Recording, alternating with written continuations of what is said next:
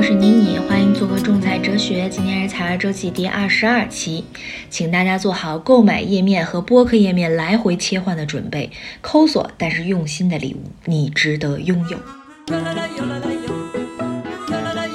其实我觉得我不是抠索，虽然我身边的很多人都是这么认为的，尤其是我爸妈。我爸直接就管我叫老抠。小的时候，我记得我妈给我买过一个西瓜太郎的钱包，特别好看。然后小时候有一些零花钱啊什么的，就都往这个钱包里面装。每天我都是要捋一遍我的钱，就是哪怕今天钱包里的钱跟昨天钱包里的钱一毛一样，但是我就是必须得重新再算一遍。然后但凡要是有这什么五毛一块的动账交易，一定是要大记。特级大算特算的，这就导致我成年了之后，我都二十几岁了，我在家里只要我爸妈看见我拿一个小本儿，拿一个笔在那写东西，就觉得我绝对是在记账。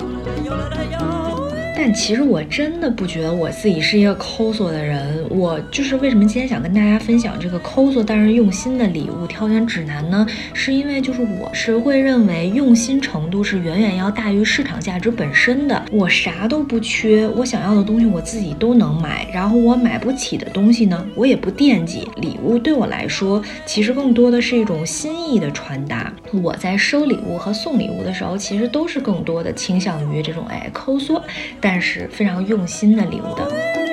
今天我把我要分享的这些礼物呢，分成了两大类。第一大类是现成就能买的，第二类呢是得手工制作的。所以咱们话不多说，就开始吧。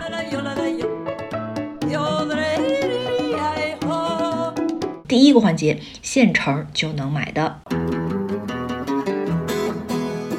第一个我非常非常非常推荐的就是日历，它代表着新的一年的开启，新年新气象嘛。然后日历呢，其实是分为两类，一大类是当年份的日历，一类是万年历。当年份的日历，其实就比如说咱们现在是二零二四年的话，那这一本日历就都是依照二零二四年月份的这个排序做的，然后你只能二零二四年用。有的是那种可以翻篇的，有的是那种就是十二张卡片，你可以调顺序，然后还有的是那种我见过就跟小时候。挂历似的，是那种有点类似于木浆棉的那种，就是呃有一定装饰性作用的那样的日历。但是我其实更推荐的是万年历。万年历是怎么搞呢？就是它，我见的万年历一般都是亚克力的这种，它一般会有两个板子重叠的，一个大的板子上面就写一二三四五六七八九十，就是一到三十一。然后，但是它不止一组一到三十一。然后另外一个板子呢，一般情况会是一个小夹子，或者是一个能推拉的、能滑动的一个东西，也是块亚克力板子。然后它呢背后会带有一些底色的或者是图案，然后你就把这个小夹子夹到这个。第一块写着一二三四五七八的这个日历上面，然后你就变换这个夹子的位置，其实就是可以找到无数种每一个月份的可能性了。我这么说能说清楚吗？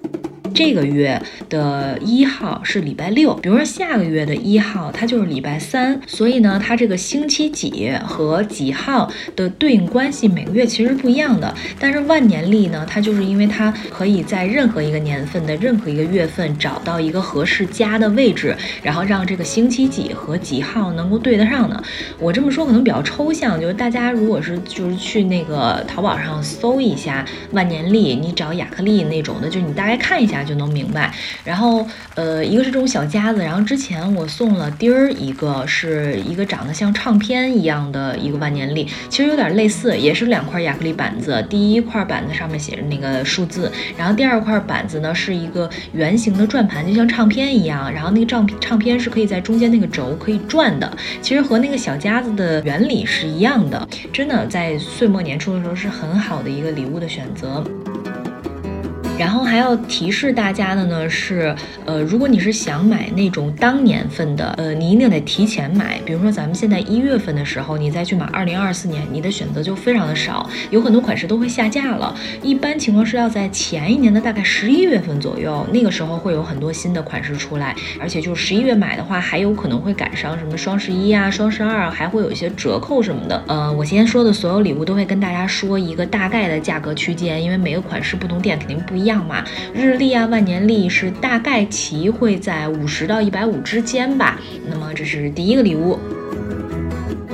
第二个我想跟大家分享的能现成买的礼物是纪念胶卷儿。嗯。我不知道收听我节目的朋友们是不是和我有一样的兴趣爱好。我是一个非常喜欢拍胶片的人，所以可能我看礼物，就我淘宝可能也会给我推荐跟它这个元素有关系的礼物。我是在去年的七月份左右送了皮皮和旺旺一人一卷纪念胶卷儿，因为去年七月份是我们入职八周年纪念日啊，就大家不知道会不会觉得很奇怪，就是上班有什么可纪念的，有什么可过的？但是呢，就大家之前如果听我的节目会知道，我们三个人还有饼饼，我们四个人是大学毕业之后，我们是同一届的，年龄一样，然后我们是同时进入到了这个工作单位，每一年我们都是相当于一起成长。其实当时是一起跨过了一个从学校这样一个象牙塔进入到社会当中，就看这个社会的运行，感觉很新奇。然后但是又发现，就是像大家现在说的，就是发现这个社会是一台草台班子，反正大家会有很多嗯很新鲜的这种人生体悟。其实是大家都处在同样一个阶段的，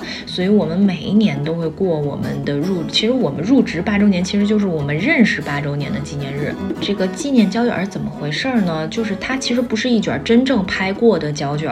它那个外面那个胶卷壳子其实是回收的。就比如我拍一卷胶卷，我拍完了之后，我不是送去冲扫吗？冲扫店就会把我里面的这个暗盒里面的这个卷取出来，它就会那个冲，然后扫描什么的嘛。然后这个壳子就没用了，这壳子就是空壳子。然后呢，这一些冲扫的店铺，他们就会利用这些空盒子去做一些就是类似于文创小玩意儿吧。我之前是有见过有做钥匙链的，就是他把那个空盒子，因为那个胶卷的盒暗盒，大家不觉得非常好看吗？它穿上这个钥匙链了之后，它就可以挂在你的钥匙上，就是也也很漂亮。然后我说的这个纪念胶卷呢，就是用这个空壳子，然后里面是用它是用就是和胶卷一样的这种片机，空的片机打打印上你的照片。然后这个照片是你整理完之后，因为一卷胶卷是三十六张嘛，你整理出来三十六张电子版的照片。这个照片不一定是用胶片机拍的，就可以是你用手机拍的，可以是你用数码拍的，但是尽量我觉得还是相机拍的，这样印上去的话会比较就是真实。就是你把这三十六张照片打包发到这个店家这里，它就会。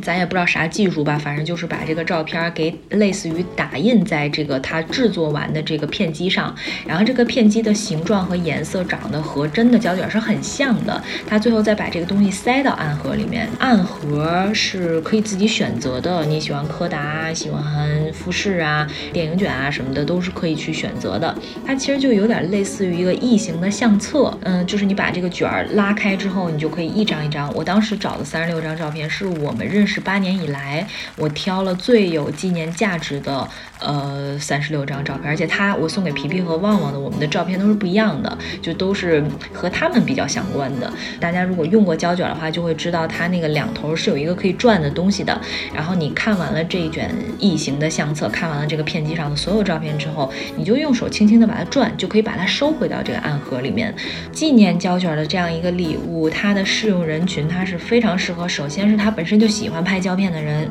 其次是他喜欢记录生活的人，再其次是有仪式感的人，比如说认识的纪念日啊、恋爱的纪念日、结婚的纪念日啦、毕业的纪念日啦等等的，大家可以用这样的一种方式送这样一个礼物。然后我推荐的一家店，咱们今天就没有任何广告啊，咱这个呃也没啥订阅量，咱们就是都是我买过的，就是我之前买的时候是在一家叫做画英雄的一个一家冲扫店，就他家也可以冲。冲扫，然后也可以买胶卷什么的，就是画画的画，英雄的英雄，嗯，就可以去搜。然后我看就是做这种纪念胶卷的店铺很多，有一些呢不是冲扫店，有一些就是那种文具店什么的。我觉得大家还是去找这种平时就有在做冲扫业务的，这样它就是印出来会比较清晰。然后它的价位呢是在一百出头左右，就是很有仪式感的一个礼物。那么这个是第二个礼物。第三个县城能买的礼物就是粗花泥的手账本儿。我今天还特意查了一下，这个粗花泥还有一个名字叫哈里斯粗花泥。就这好像是一种英国比较流行的那种，呃，有点厚实、有点颗粒感的、很复古的这样的一个粗花泥。然后有的人是用它做呃手套，有的人用它做围巾。然后我这一次推荐的是用这种粗花泥做的手账本儿。我呢之前是送过我一个朋友一个粗花泥的手账本，他。其实粗花泥手账本就有点类似于，就是里面是一个本子，外面套了一个这种粗花泥的布套。然后它还有好的一点呢，是它把这个本子翻开之后，然后在第一页左下角，就内页的左下角是可以有个性化刺绣的，而且刺绣的那根线的颜色也是可以选择的。因为就是大家用本子的时候，一般就是在学校或者在职场当中嘛，然后当你去开会啊或者干嘛的时候，你把这个本子轻轻翻开，翻到它这个内页的这个部分，然后你旁边的同学或者同事就会看到这里有你名字的缩写，就有一种无形的这种炫耀，就是你看这个本子是我的哦，它只属于我哦，你们没有哦，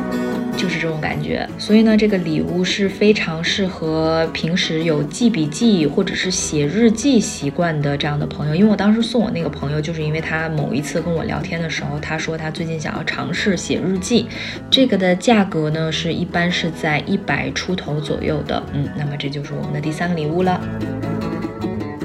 第四个要分享的礼物呢，叫棉麻覆膜自粘式票据本。这个有一点点长，就是但是它的主体主语就是票据本，前面都是定语。它里面呢就是那种活页本儿，那一页的前一面和后一面都是有一个透明的膜可以撕开，然后里面是会有一点点胶的，就是这个是非常适合去放一些票根儿，就是比如说电影票根儿啊、火车票根儿啊，包括你出去旅行，就我就是为了旅行买。买的就是每去一个地方，我会去收集我的什么飞机票啊、火车票啊、参观的门票啊等等的吧。反正我就是会把一次旅行的这些东西都攒好了之后，回来统一粘到我的这个呃旅行的这个票据本上面。也有很多人拿这种票据本去粘电影票。我觉得粘电影票好的一点是在于，就我之前我也有一个放电影票的一个票夹，那个是一个类似于名片夹，就它还是会跟空气有接触、有开口的，经常会随着。时间的推移，上面的字就会变得越来越淡，然后很多年前的那上面的字就一个字都看不见了。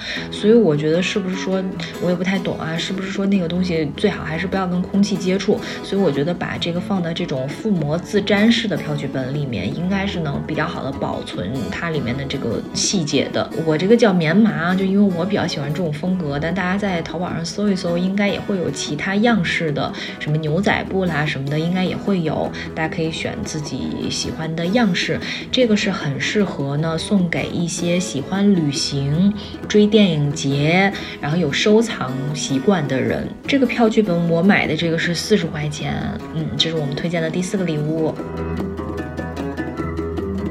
第五个现成能买的礼物呢是小的乐器，比如说像口琴、陶笛这样的。觉得为什么？我觉得送小的乐器其实是很好的一个选择。我这里写了一下，就这个适合的人群，其实适合没啥乐理知识，但是想学乐器的成年人，缺乏色彩、苦哈哈的社畜。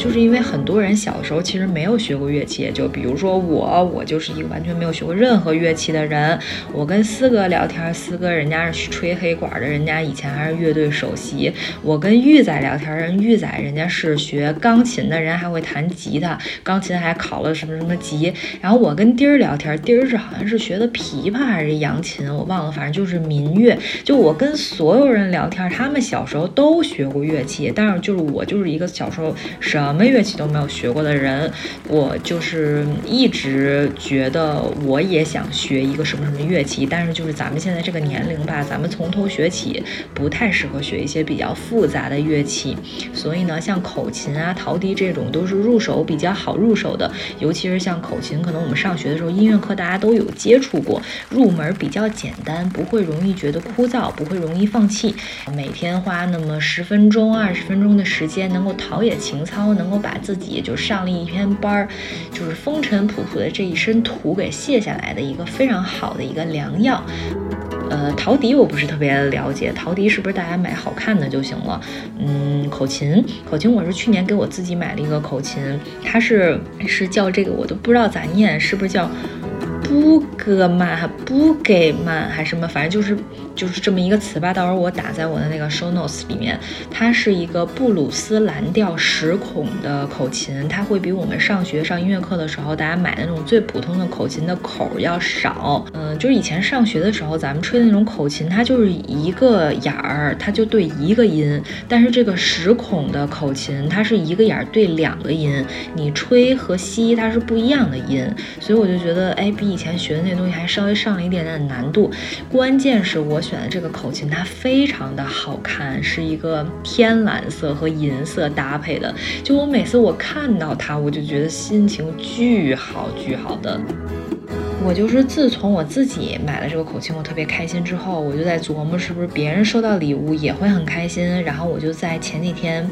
丁儿过生日的时候送给他的生日礼物里面，我也放了一把口琴，是另外一个牌子的，叫 Baby Fat。我我也不太了解这个品牌啊，但是就是非常的好看，它是那种正红色，非常洋气的那种正红色，然后是那种金属，有点那种钨丝面，那是叫钨丝面还是叫钢丝？面，反正就是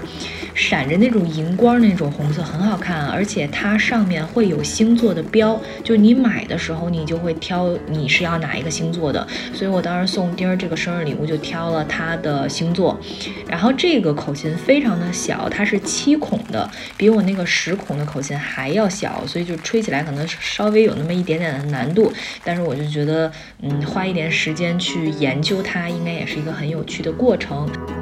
嗯，大家可以咨询一下店家，如果不是特别懂的话，像它有分什么 F 调的、C 调的、D 调的什么的，可以咨询一下店家。嗯，反正我买的都是 C 调的，感觉就是普罗大众应该都可以尝试的一个。然后这个的价格呢，也是在一百多到二百不等，嗯，也不贵。第六个咱们推荐的礼物，应该是我今天拉的所有礼物里面最便宜的一个，是木浆棉可爱抹布。就是大家会不会觉得很奇怪，怎么送礼物怎么会有人送抹布？但是朋友们，你们用过木浆棉材质的东西吗？木浆棉是一个现在非常流行、非常新兴的一个，呃，做这种清洁用品经常用到的一个材质。就是咱原来洗碗啊什么的时候用的那个丝膏或者百洁布什么的，他们。的那个材质呢，其实是没有那么容易干燥，就是你焯了水之后，它还会湿那么一阵子，湿那么一阵子的时候呢，它就比较容易会滋生细菌。但是木浆棉它的干燥速度非常非常的快。为什么我推荐这个东西作为礼物呢？就是我解了一下它适合送的人群啊，就是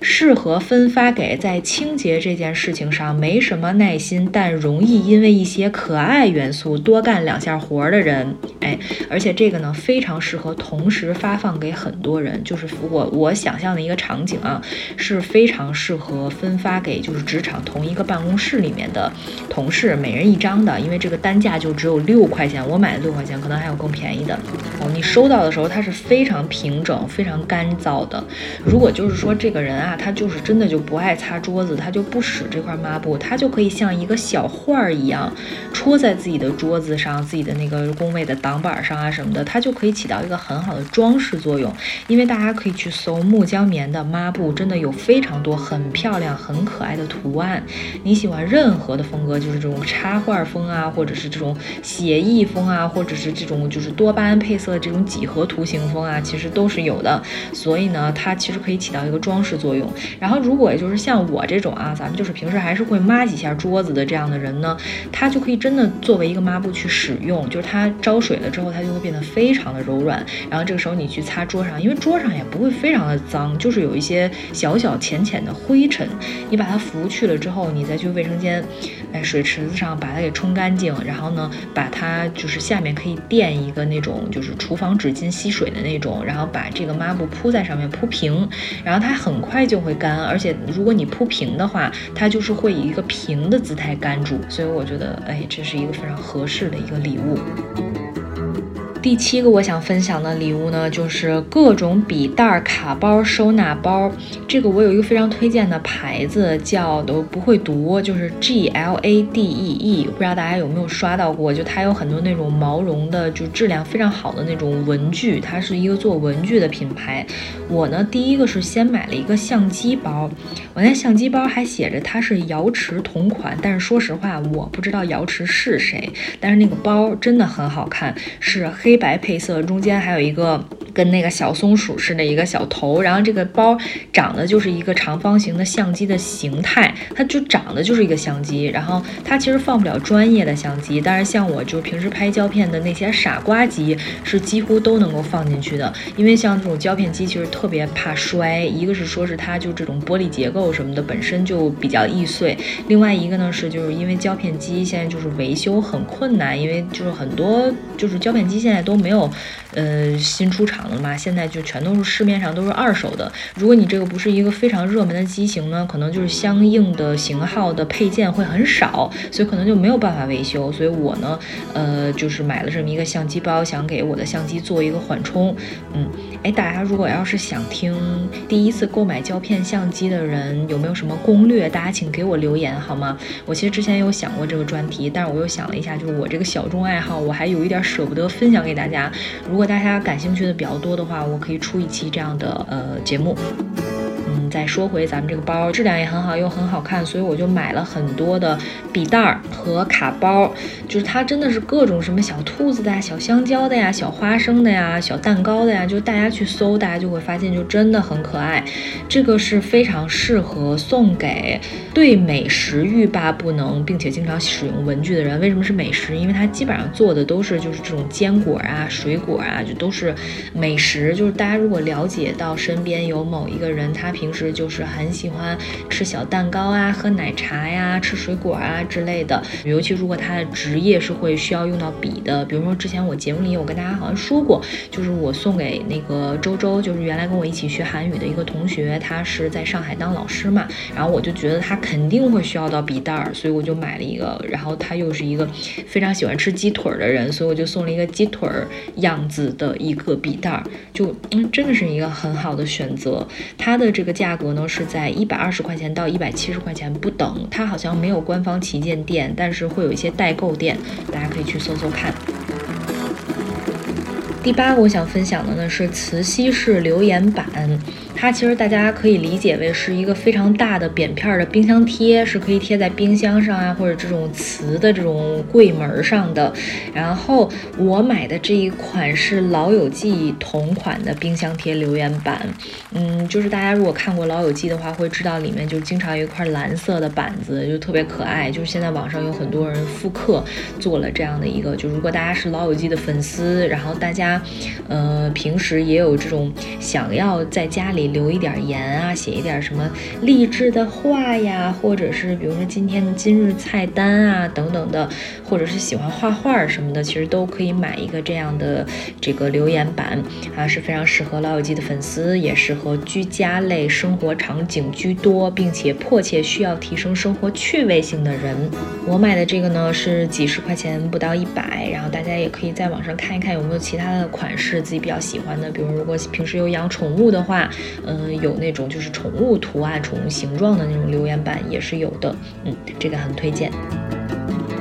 第九个要分享的呢是纸杯蛋糕。自动旋转音乐甜品台，我发现我这个礼物的名字都非常的长。这个是我去年收到的一个生日礼物，就是我之前因为刚搬家之后，我们家就买了烤箱，这是我人生当中第一次使用烤箱。我不知道大家刚拥有自己烤箱的时候，或者空气炸锅的时候，有没有那种非常兴奋的时段。反正我那一个阶段就经常烤纸杯蛋糕，因为就是杯子蛋糕，它就是嗯调那个面糊也比较简单，而且它也不需要特别。复杂特别占地儿的那种模具，所以呢，那一段时间啊，我就是疯狂的做纸杯蛋糕，给这个吃，给那个吃。然后送我礼物的这个朋友呢，就就就觉得我是一个爱烘焙的巧手达人。但其实是这样，我其实不爱吃甜食。不是很爱吃甜食。我每一次做的时候，我都特来劲，特别高兴。但是做完之后，我自己又不想吃。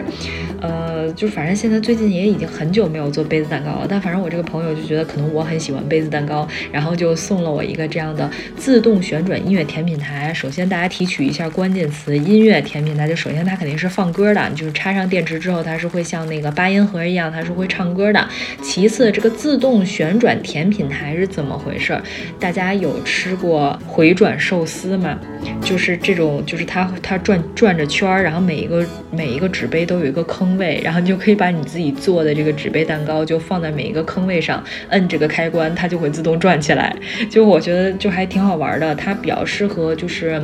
年轻人家里的一些，比如什么圣诞聚会啊、过年的聚会啊什么的，就很有仪式感，也很适合家里有小朋友的人，因为就是增添了这种趣味性，小朋友就会觉得那个东西变得很好吃。或许大家也可以不一定往上面放纸杯蛋糕，也可以放一些小孩不吃的什么蔬菜饼啊什么的。然后这个我呃大概查了一下，价格是在五十块钱左右，也是一个性价比非常高的礼物了。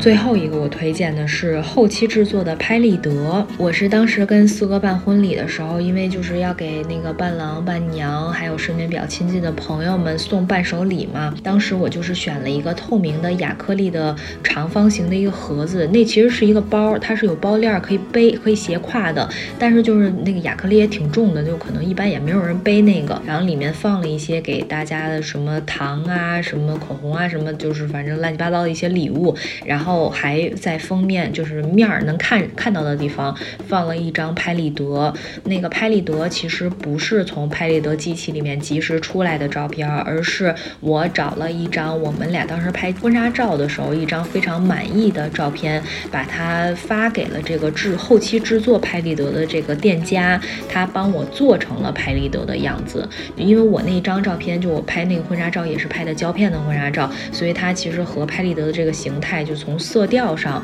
颗粒上是非常匹配的，所以当时制作出来之后，我自己看我都看不出来这是后期制作的，就感觉就像现拍的一样。然后呢，我就在每一个拍立得的右下角，就白边的那个位置写上了我们婚礼当天的日期，写了我们两个的名字，然后就放到了那个亚克力的包里，等于就拍照的时候就能看到嘛，然后也可以给大家留一个纪念。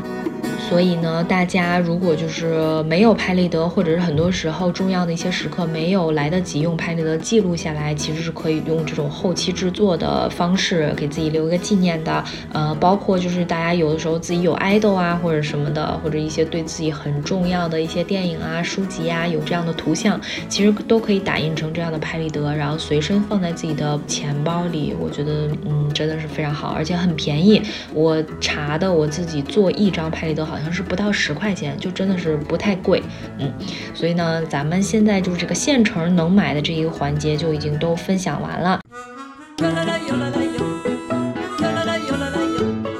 接下来呢，就是这些得用手工制作的，需要手工制作的第一个推荐呢就是定制乐高。嗯，定制乐高是我是从四哥这儿了解到的，因为当时他送了我一个求婚的礼物，就是他定制了三个场景的乐高。因为大家拼乐高都是买的现成的嘛，比如说拼一辆车或者拼一个城堡，它就是在那个盒子的封皮就会印出来，你就是完成了之后它会长什么样子。但是四哥定制的这个令乐高呢，是他设计的三个场景，一个场景是我们高中的教室，因为。因为我俩是高中同学，一个场景是我们大学的钟楼还是天桥，好像是钟楼。因为就是我们两个大学不在一起念，然后他经常星期五下了课之后去我们学校接我。呃，还做了一个我们上高中的时候一起骑车的河边儿，就是因为我们两个放学的时候骑车一起回家，有一段路就是旁边就是一条河，所以呢就当时做了这么三个场景。我其实有点不知道他是在哪个网站做的，大家就可以搜一下。就在那个网站上，你去设计，设计之后呢，它就会系统就会告诉你，你需要各种形状、各种颜色的不同的乐高的组件需要多少个，然后这个时候你就根据他给你推荐的这个指南，你就在就是各种店家就开始买这个零件儿。然后我记得当时四哥我看他购买记录，就是因为很多不同的零件儿可能不能在同一家店都买到，所以他去了好多个店铺把这些东西都买齐。买齐了之后呢，就是他这个系统好像就会给你出一个类似于就是那种像我们买的成品乐高那样的步骤图，然后你就按这个图就可以拼了。嗯，所以就这个是一个非常有意义的一个礼物，我也很喜欢。然后我今天还在那个呃小红书上搜了一下，就现在有很多人去定制那个乐高小人儿，因为乐高小人儿只有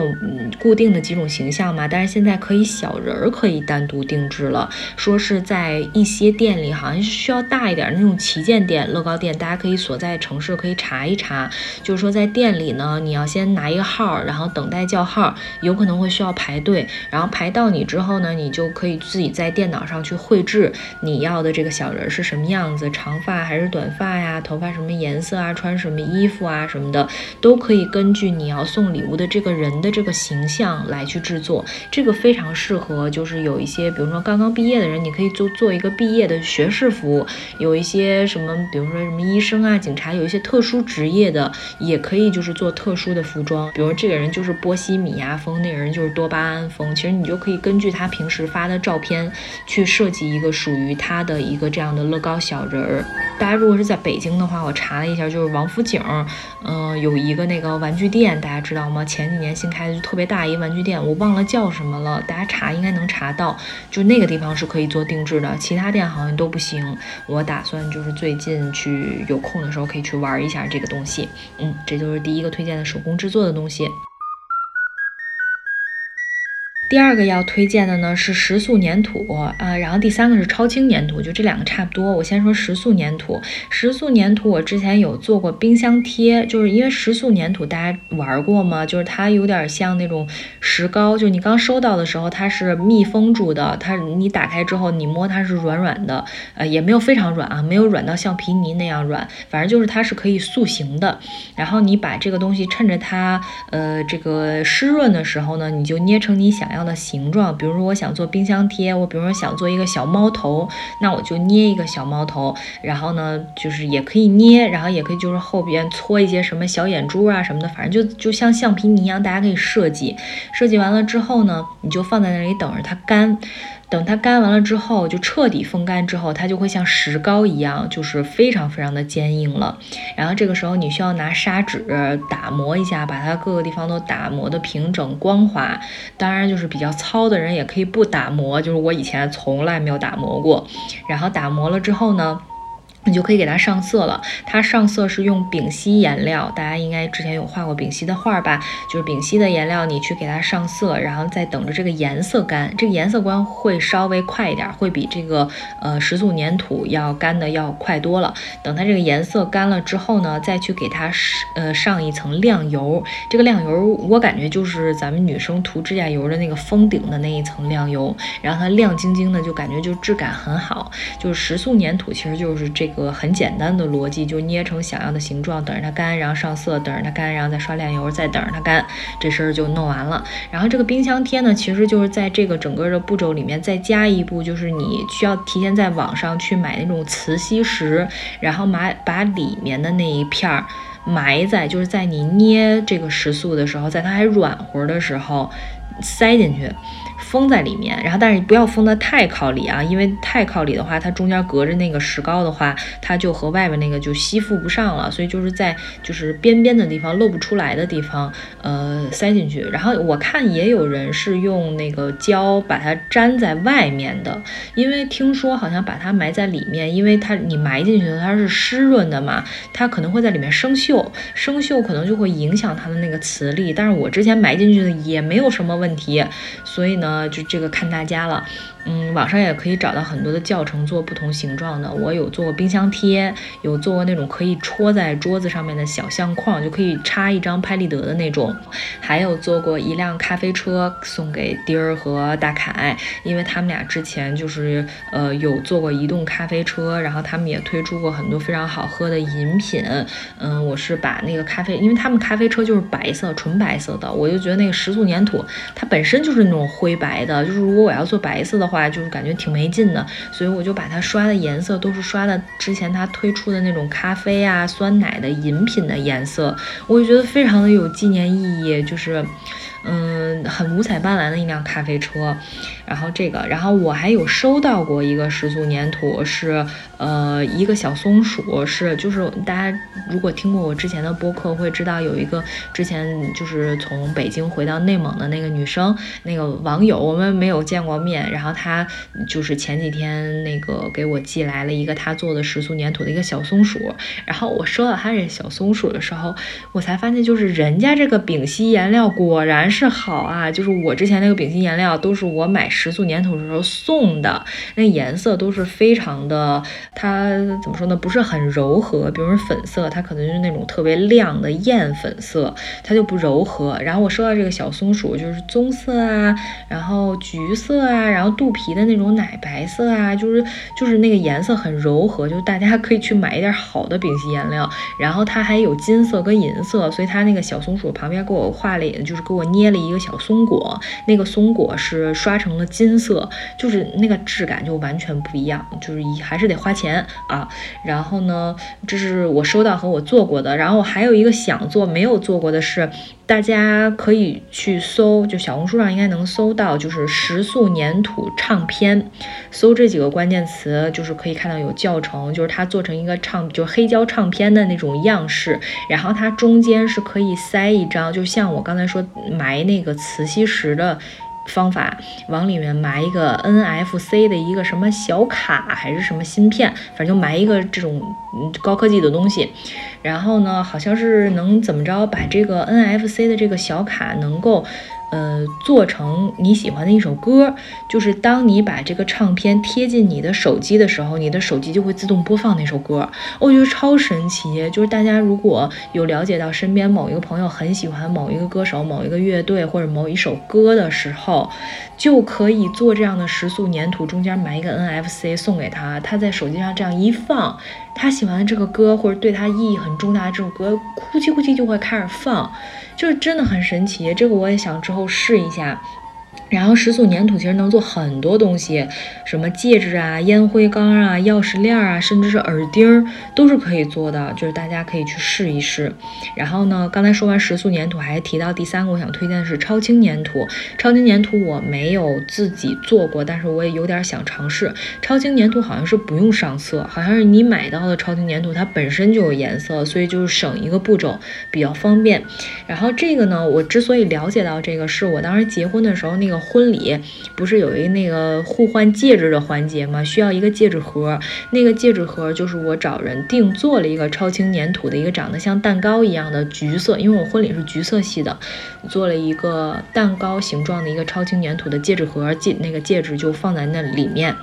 然后当时特别搞笑，当时就是我只是跟我的主持人说这个是一个手工做的，但是我可能我也没有跟他说是我外边定制的，他就以为是我自个儿做的。然后当时就主持婚礼的时候，他就说说这是我们心灵手巧的新娘子自己亲自制作的。但是思哥知道这玩意儿不是我做的，然后我们俩就在台上就差点都要笑出声来，还挺好玩的。然后超轻粘土它就是做出来你也得等它干，但是它就干完了之后它就会很轻，但是呢它容易。被压，就我感觉它干了之后有点类似于那种塑料泡沫，所以大家如果要是送这个的话，最好是附一个盒子，可以就是这个防止它受到伤害。嗯，这个是手工推荐大家的礼物的第二名跟第三名。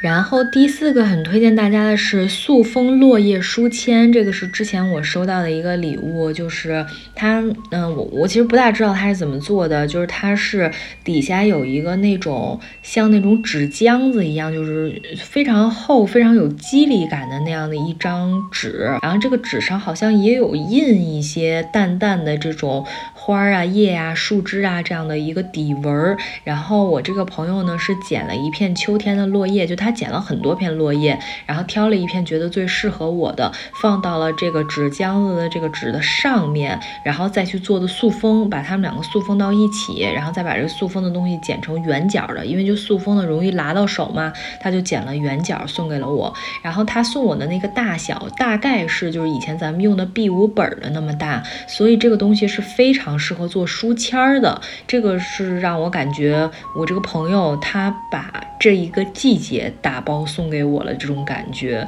所以呢，就而且因为你选落叶嘛，在大街上那么多落叶，你很容易能够挑得到真的很特别、很好看的，所以我觉得这个成本真的是很低，但是送给对方的话又会觉得是很满满的、很有温暖的能量的这样的一个礼物。然后第五个呢，就是有节日氛围的油画棒，这是我特别喜欢送给大家的，因为我是从二零二一年，自从我崴脚，我崴脚这个事儿在我播客里提了好多回了，就是我崴脚了之后，因为你就不能动嘛，然后所以就就勾勾毛线呀，画画画啊什么的。其实我是一个手非常非常非常笨的人，而且就是非常没有耐心，就干两下我就烦了。但是就那一个阶段，我觉得我是磨练了我的耐心，就是我一个人我就在这儿做，一做做。两个小时就画这一幅油画棒，大家其实买那个最普通的高尔乐的就行，就是一百多块钱一呃一百多块钱。我好像是买了三套，三套不一样的，什么莫兰迪的什么的，反正就是这三套凑成了一大套。我还买了一个木头的一个收纳的一个就是这种工具箱吧，就专门放这些画笔啊、工具什么的。我很喜欢这种手工制作的礼物，因为我是感觉，首先我在做这个东西的时候，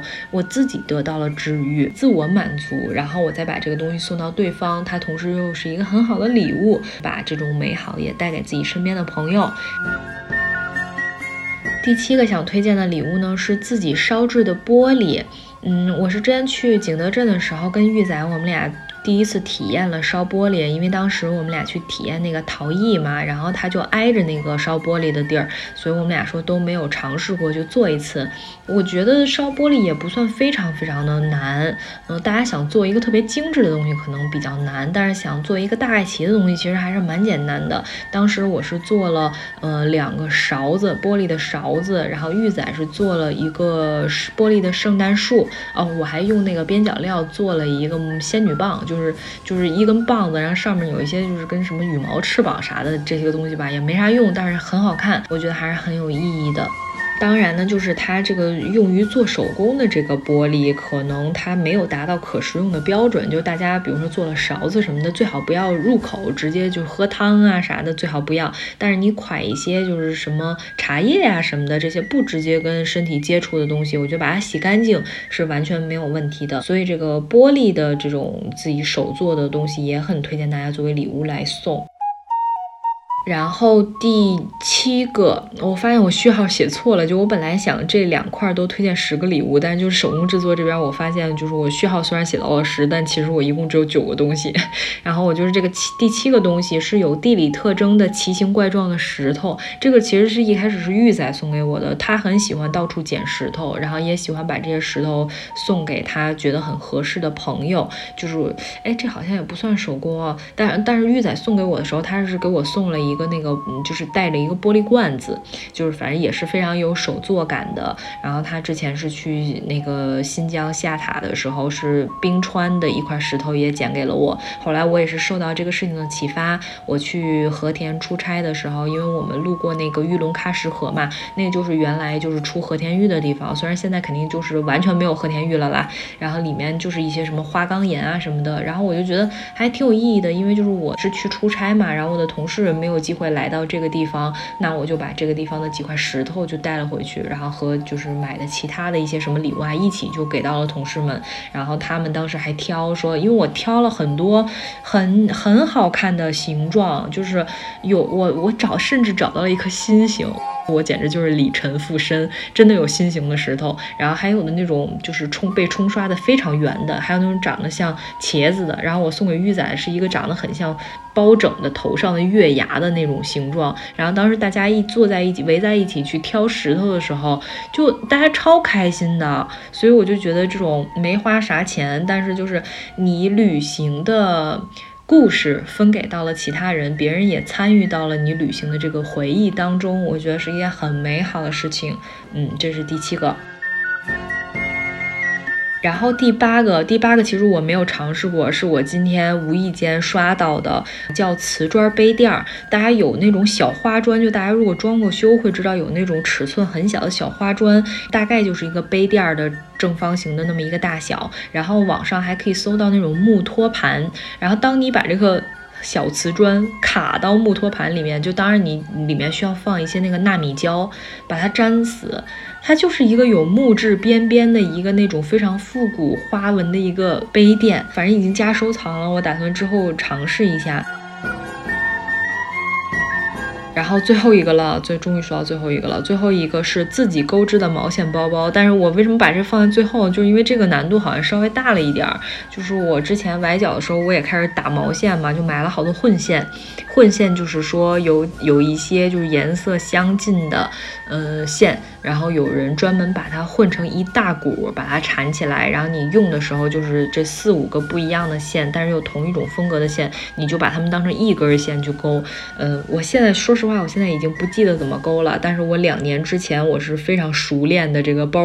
勾包女工，然后当时我就勾的有二十多个包，然后到处送，到处送。然后前两天我突然翻出来我之前勾的一个小小的包，然后当时配的那个珍珠的链子也是很短的，当时就不知道该送谁，就觉得这个平时好像不是很实用。然后我突然想到我干闺女，这是一个小朋友啊，就是她的小胳膊很小，小，它那个小包它刚好能当一个那种腋下包，就超级。合适，然后我就想。那我就把我之前勾过的这个包包送给他吧。然后我就翻了一下我们家的那个包装，就我真的，我在这里建议大家有一些非常好看的包装，千万不要丢掉。大家还是环保。就是我就是把这个小包放到了一个之前我买头花的一个圣诞风的一个盒子里面，里面还有就是圣诞配色的拉菲草，里面还有就是他当时还附赠了一个那种小的雪人的还是小熊的那种纸的那种签儿，我就把。那个小包放进去真的是刚刚好，然后把那个小签翻到背面，然后我就写送给我干闺女，然后我就把这个嗯小签儿又放到了我这小包上，把我这盒子壳了起来，就非常完美，非常好看。就是虽然上面有我那个头花的那个 logo，但是就不要紧，就是环保还是要环保，就是这个世界上。东西已经太多了，已经不再需要大家去买新的东西了，就这些旧的东西用一用也很好，所以手工买的全部都分享给大家啦。然后最后呢，咱们总结升华一下，就是每一次我的播客节目到最后都是总结升华、总分总的这个形式。嗯，我我想就是说一下我和礼物之间的关系。其实我前几年我一直是声称我自己很不喜欢收礼物的。然后别人问我说啊，为什么你为什么不喜欢收礼物？我都是就是找一些理由，我就说啊，那个因为我是一个事儿妈，有的时候我收到我不太喜欢的礼物，一般般的礼物，你说这个扔掉吧也不好，人家送给你的，你说这个留着用吧，但是好像真的用不上，我就总是这样说。但其实我自己这两年我也反复在考虑这个事情，我发现其实我并不是不喜欢收礼物，每次收到礼物，甭管能不能用得上的，还是很开心的，还是很幸福的，觉得有被。惦记到，然后为什么我以前会说我不喜欢收礼物？是因为我很害怕我收不到礼物。就是我的生日呢是在暑假里面，以前上学的时候，大家那会儿又没有手机呀什么的，老是一个人过生日，就是和家里人，我爸我妈可能给我买一蛋糕，我这生日就算过了。其实是没有在小朋友之间过生日的经历的，我就很羡慕那些生日不在假期里面的小朋友，他上班的时候什么上班，就是上课的时候候。同学们就会送很多礼物，然后大家就是不跟你关系一般的同学，如果知道你今天过生日，也会跟你说生日快乐，就会觉得那个氛围超级温馨。所以呢，我之前说我不喜欢收礼物，可能是因为我想先就我自己把这画先垫在前头。哎，我不喜欢收礼物，所以我收不到礼物，我也嗯一点都没有不开心什么的，反正我就不喜欢这个事儿。所以我觉得是一种自我防御和自我保护，但是。这些年呢，真的是咱们就是说成熟了，对好多事的这个看法真的产生了很大的改变。我现在不会说，就是觉得身边哪一个朋友没有送我礼物，没有跟我说一句生日快乐，会就是说代表他不喜欢我了，不跟我好了，忽视我了。我不会去做这样的联想，因为咱们啊，成年人在这个社会上，其实身上都背了好多担子，很多时候他忘了你的生日，可能不是忘了。你的生日，他是忘了今天就是这个日子。我觉得，嗯，跟这个没啥关系，所以我呢也不会说再去藏着掖着说我不告诉大家我今儿过生日，这样大家不跟我说生日快乐，我心里就能过意得去了。我现在反而是会非常的开心，非常兴奋的跟大家说，哎，我今儿过生日啊，今儿我是全北京最漂亮的，就是会用这种很阳光、很热烈的方式告诉大家说，今天我过生日。我很开心，我把这个开心传递给你们哦。我突然发现这种改变的变化，就是我不再去从别人身上索取了，我不再希望说我从别人身上得到一些什么东西，我反而是希望能把我身上的一些东西去播撒给我身边我爱的人们。哦，我发现好像是这个逻辑的改变，就是